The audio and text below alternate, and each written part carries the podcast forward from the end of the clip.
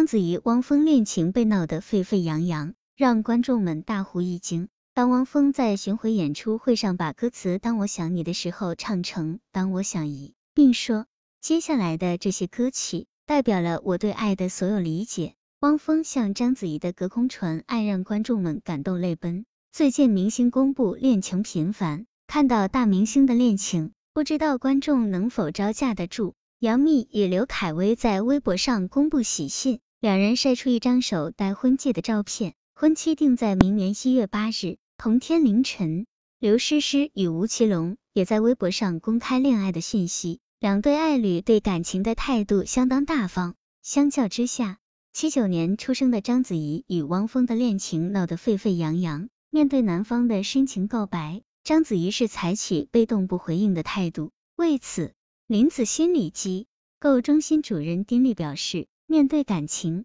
八五后的年轻人比较坦荡，相反的，已经过了三十岁的章子怡对爱情的态度会比较谨慎，会将恋爱视为生活中私密的一部分。三十岁成感情观分水岭，丁力认为八五后的刘诗诗、杨幂面对感情是采取较积极的态度。首先，以年纪来说，八五后的女生已经面临三十岁的关卡，结婚的压力相对较大。三十岁前的女生都会比较着急，除了自己着急，家人也会催婚，所以在恋爱时会想让外界知道自己即使是女神，还是名花有主的。因为谁都不想被冠上剩女的名称。相反的，章子怡早已经过了三十岁，通常这年纪的女生，自己着急与家里的人催婚的时间点已经过了。加上这年纪的女性，不论在事业或是经济上都很独立自主，他们不会去把恋爱、婚姻当做全部，会仅把婚姻视为生活中的一部分而已。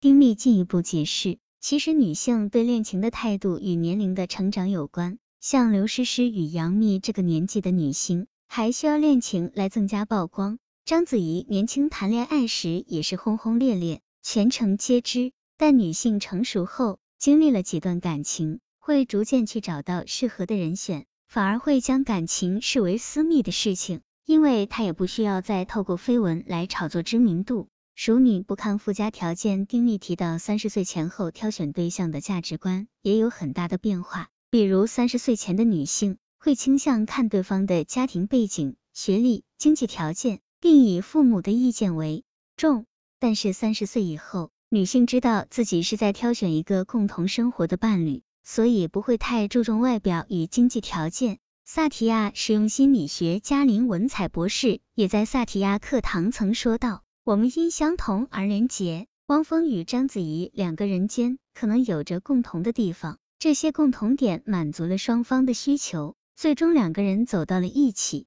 这也是为什么大家会说章子怡挑选的对象越来越其貌不扬。